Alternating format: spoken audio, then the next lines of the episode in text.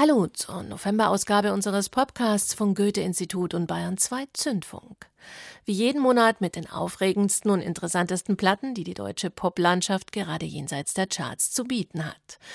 Diesmal sind das Karies, Trucks, Jens Friebe, Daniel Brandt und Barbara Morgenstern. Hier mit einem Song über einen ihrer Fans, den R.E.M.-Sänger Michael Stipe. Am Mikrofon ist Angie Portmann. Ist die Welt nun wie sie war? Vorbei. Michael Stipe sang das bereits vor ewiger Zeit. And I do not fear fight. Was einfach nur die Abwesenheit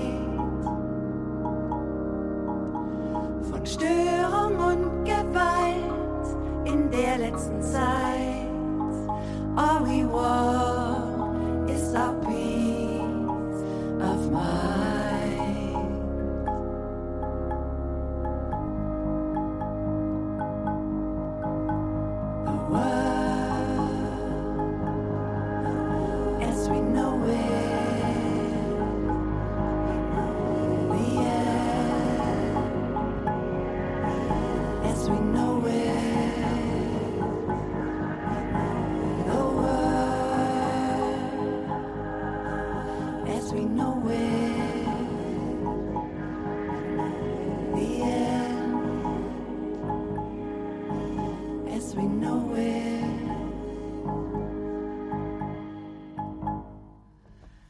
Ganz langsam kriecht der Sand ins System.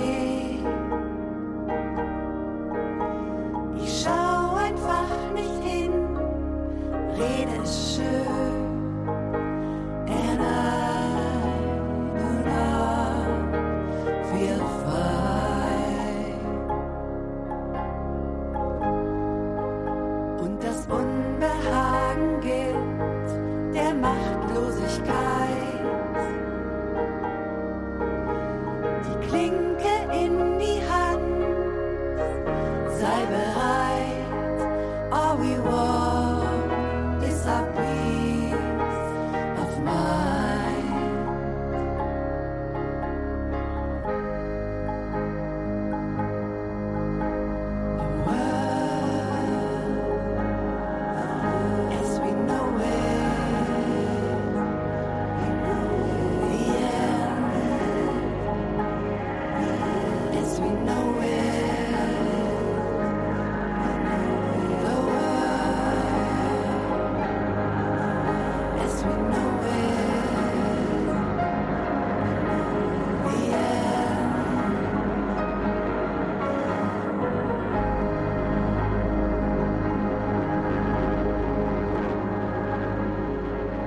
Was auch immer Barbara Morgenstern besingt, privaten Leistungsdruck oder neoliberalen Konkurrenzkampf, den Tod des Rock'n'Roll oder gleich das Ende der Welt, sie tut das mit einer Gelassenheit, einer sanften Lässigkeit, auf die wir uns jetzt schon seit zehn Alben verlassen können. In ihren Songs wird implodiert, explodiert und verwüstet. Das Morgenstern-Mantra bleibt davon unbeeindruckt. Steig auf und reite weiter. Keep calm and carry on. Anstatt zu verzweifeln, wird hier die Option des Pop-Eskapismus gleich mitgeliefert. Unschuld und Verwüstung heißt das Album zu dieser Durchhalteparole. Ein eigenwilliger Mix aus den bekannten Komponenten Elektronika, Songwriting und Vermona-Orgel. Die Vermona-Orgel ist eine elektronische Orgel, ursprünglich noch aus DDR-Zeiten und quasi der Trademark-Sound von Barbara Morgenstern. Ihr erstes Album trug sogar den Titel Vermona E ET6-1. Also alles da, wie damals in der umtriebigen Berliner Wohnzimmerszene, wo alles begann. Nur dass 2018 das Wohnzimmer manchmal zum Konzertsaal mutiert mit Bläsern und Streichern und Morgenstern nach neun Alben auf Gudrun Guts Monika Enterprise Label zu Staatsakt gewechselt ist. Was Gudrun Gut und Barbara Morgenstern nicht daran gehindert hat, im Mai dieses Jahres gemeinsam im Berliner Museum für Kommunikation aufzutreten. Zwei Vordenkerinnen des elektronischen Undergrounds auf einer Museumsbühne. Damit wurden zwei Musikerinnen geehrt, die 20 bzw. 40 Jahre Berliner Wohnzimmer- und Clubkultur mitgeprägt haben. Von Berlin geht's jetzt nach Stuttgart zu Karies. Rote Wolken, weiße Rosen, nasse Sterne und kurze Hosen. Was wir nicht von selber gaben, darf auch keinen Namen haben. Immer noch auf Nebenstraßen, wo wir nachts nach Leben grasen. Aufrecht voran vegetieren, rückwärts strampelnd auf ein Vier.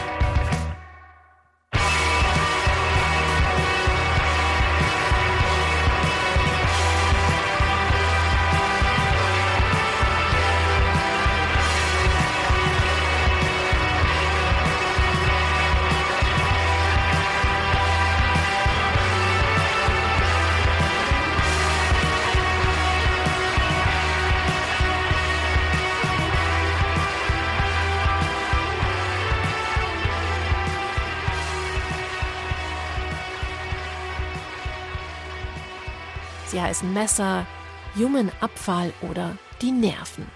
Wie ihre Bandnamen klingt auch ihre Musik, radikal und unversöhnlich. Postpunk ist einer ihrer fixen Bezugsgrößen. Und zu diesen Bands gehören definitiv auch die eben gehörten Karies aus Stuttgart. Auf ihrem dritten Album Alice greifen Karies jetzt tief in die Genre Wundertüte, öffnen sich für Dreampop, NDW und Dancebeats.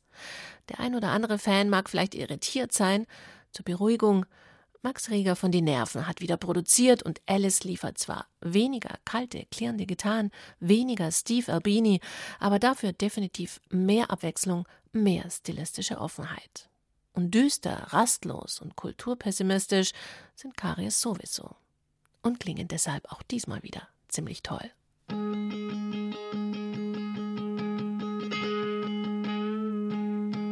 Zu den aktuell so zahlreichen Post-Punk-Bands in Deutschland gehören neben Karies auch Trucks aus Berlin. Seit fünf Jahren schon zusammen unterwegs, aber erst jetzt ist ihr Debütalbum Nicht Nichts erschienen.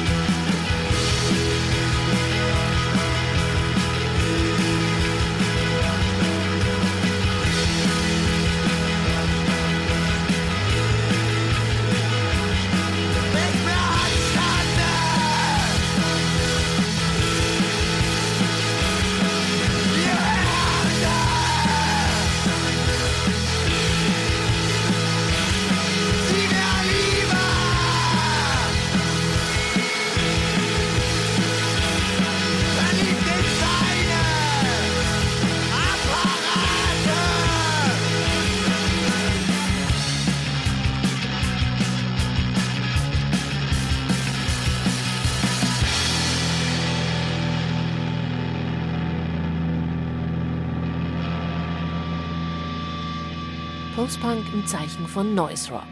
Das sind die Trucks aus Berlin.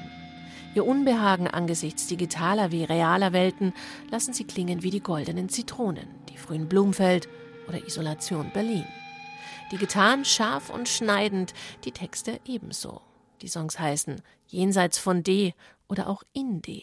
Es geht um Deutschland, seine Lebensentwürfe und um die Diskrepanz zwischen Traum und Realität. Hier wird gescheitert, aber nicht kapituliert. Irgendwo ist immer eine offene Tür, singen die Trucks. Wo genau, das verraten sie uns allerdings nicht. Dafür sind ihre Texte zu kryptisch, zu dadaistisch, abstrakt, ähnlich wie bei Peter Licht. Die Gitarren machen ordentlich Druck, ebenso wie der Sing-, Sprech-, Skandiermodus von Frontmann Christian. Trotzdem kommen die Melodien, kommt der Pop nicht zu kurz, was aus dem Trucks-Debüt ein wunderbar sperriges Pop-Punk-Album macht. Wir kommen zu dem Musiker, Musikjournalisten und Theatermacher Jens Friebe. Fuck Penetration heißt sein neues Album, das er selbst als sein britischstes bezeichnet, denn über die Hälfte der Texte ist auf Englisch. Don't need to see me up there when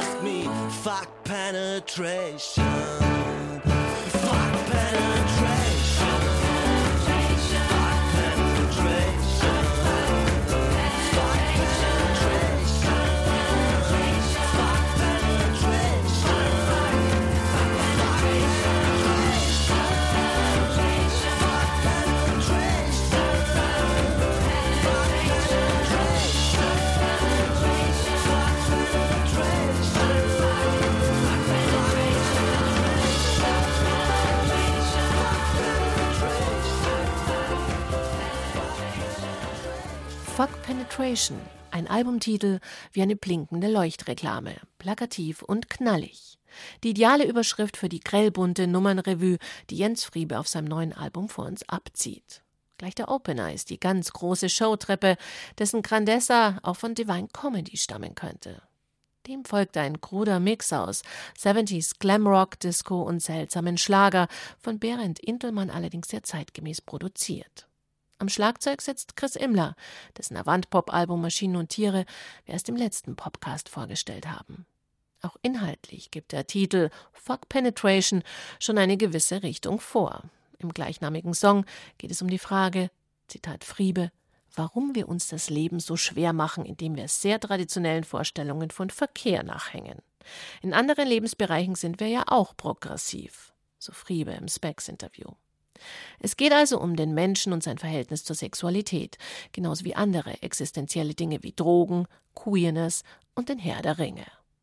Aber auch um völlig Abseitiges wie das Vanishing Twin Syndrom, eine psychische Störung bei Menschen, die ihren Zwillingsbruder, ihre Zwillingsschwester bereits im Mutterleib verloren haben.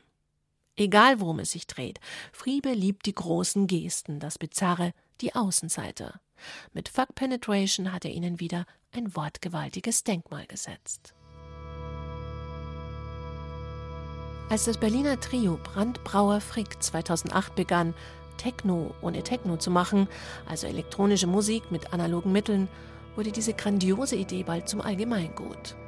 Ein neues Konzept musste her. Live wurden ihre Konzerte immer opulenter, das Ensemble immer größer. Auf Platte öffneten sie sich dagegen für Funk, Soul und Pop.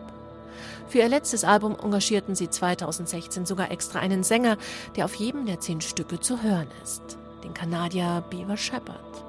Daniel Brandt, ein Drittel von Brandbrauer Frick, führt auf seinen Soloplatten nun die ursprüngliche Idee von Brandbrauer Frick fort. Auf seinem neuen Album Channels produziert er wieder vermeintliche Maschinenmusik mit akustischen Instrumenten. Dabei entsteht eine sehr organische, sehr rohe, aber dafür umso mitreißendere Art von Clubmusik. Kein klassischer Four to the Floor. Daniel Brandt klingt experimenteller, wuchtiger, ist mehr dem Jazz zugewandt als dem Dancefloor. Minimal Music im orchestralen Outfit sozusagen. Mit Daniel Brandt am Klavier, Schlagzeug und Synthes, Pascal Bidot an Gitarre und Bass und Florian Juncker an der Posaune. Zu dritt haben sie mit Channels eine unglaublich dynamische Platte gemacht, die uns auf die Tanzfläche treibt und weit darüber hinaus. Damit geht unser Podcast vom Goethe-Institut und Bayern 2 Zündfunk zu Ende und Angie Portman wünscht einen unterhaltsamen November.